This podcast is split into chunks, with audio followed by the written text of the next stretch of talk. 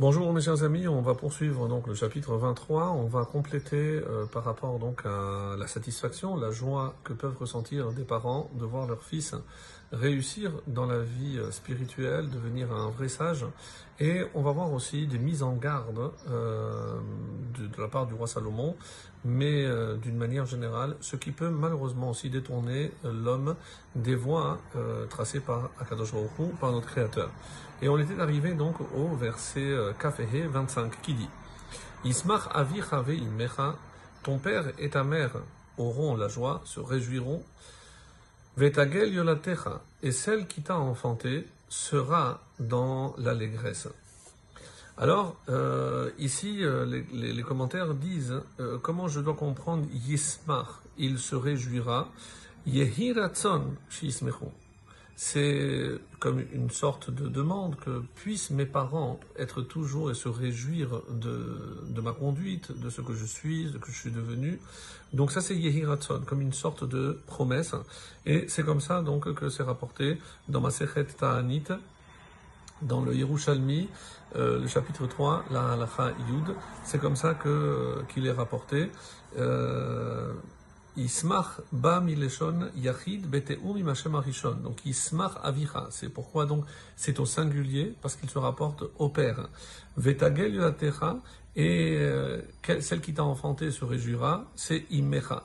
Une autre explication, Tismach kama omen et comme ça c'est rapporté dans le Da'at Mikra, c'est celle qui t'a élevé. Ça peut être une autre femme, que elle aussi, celle qui t'a élevé, soit parce que tu as perdu ta mère, soit parce qu'il y a une autre personne qui a aidé dans l'éducation, donc qu'elle puisse se réjouir.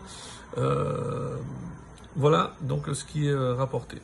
Le Kaf Vav, Kaf Vav le 26. Tena beni li, mon fils, donne-moi ton cœur.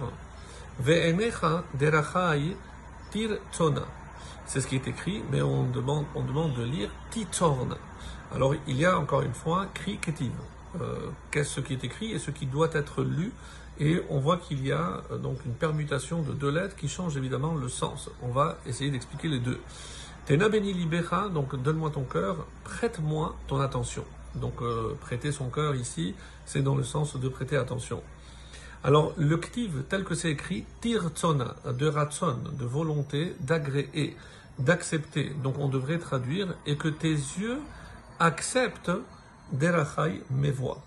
Donc c'est très intéressant parce que ce n'est pas une demande intellectuelle, c'est une demande visuelle. Donc tu vas voir, et dans ce que les voix que toi tu vas voir, c'est ces voix-là que tu dois accepter. Le cri, comment il doit être lu Ti torna.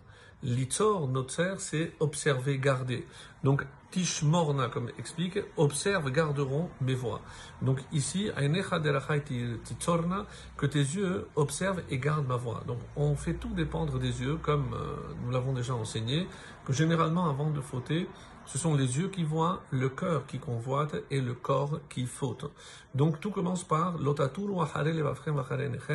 ne suivez ni vos yeux ni vos cœurs, puisque malheureusement les yeux peuvent aussi nous induire en erreur et nous, mener sur des voies tortueuses et des chemins euh, fallacieux. Donc Kaf Zayin, le le verset 27. Kishucha amuka zona. Car la prostituée est une fausse profonde, shucha amuka, sens de, de, de fausse, ou be'er tsara nochria, et l'étrangère, hein, un puits tsara, étroit. C'est curieux, ici on parle donc de deux types de femmes, une prostituée et une étrangère. Les deux, évidemment, que la halakha nous demande d'éviter. Euh, l'étrangère, celle avec évidemment à qui je ne peux pas me marier, et euh, la prostituée, celle avec qui je vais uniquement pour le pur plaisir. Donc les deux malheureusement, sont euh, assez, on va dire, peuvent être peuvent tenter l'homme. Et c'est pour ça que c'est une mise en garde. Pourquoi une, une fausse D'où il sera très difficile d'en sortir. Puisque plus je vais aller, plus je vais m'enfoncer, et après il sera quasiment impossible de s'en sortir. Le ride dit justement, il risque de mourir, même si euh, pas forcément, comme on imagine, une mort euh, physique, mais une mort spirituelle, parce que qu'il s'attache à l'une de ces deux catégories de femmes, donc il sera malheureusement voué à sa perdition spirituelle.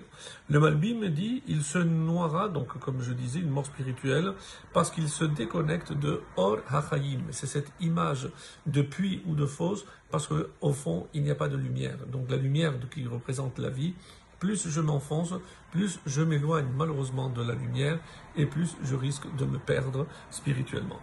Excellente journée mes amis.